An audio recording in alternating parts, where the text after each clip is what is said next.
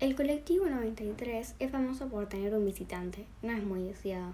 Todos saben que ese colectivo pasa por Chacarita y después por Palermo. No es el mismo recorrido cuando el fantasma se sube. Cuando este entra es inevitable quedarse dormido y todos los pasajeros caen en un profundo sueño. En cuanto al chofer, él no se queda dormido, pero no se da cuenta que no está haciendo el recorrido correcto. Intenté varias veces mantenerme despierto pero no lo logré.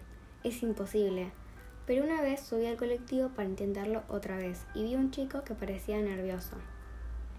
Llevaba su celular, pero estaba apagado. Pero cuando llegamos a Chacarita, prendió el celular y puso la cámara. Y ahí entendí, el chico quería grabar al fantasma, ya que sus ojos no lo podían ver. Ahí se subió. Pronto caímos todos dormidos. Cuando llegamos a retiro nos despertamos. Y ahí estaba, el fantasma del celular del chico. Nadie lo podía creer. El fantasma estaba todo vestido de negro y era muy alto. En la grabación él se comportaba como si fuera un pasajero común y corriente. Estaba parado y agarrado del pasamano del bondi. Cuando llegó a retiro se bajó. Menos mal que ese chico, Ezequiel, tuvo la maravillosa idea de captarlo en cámara. Nunca se me hubiera ocurrido. Guillermo.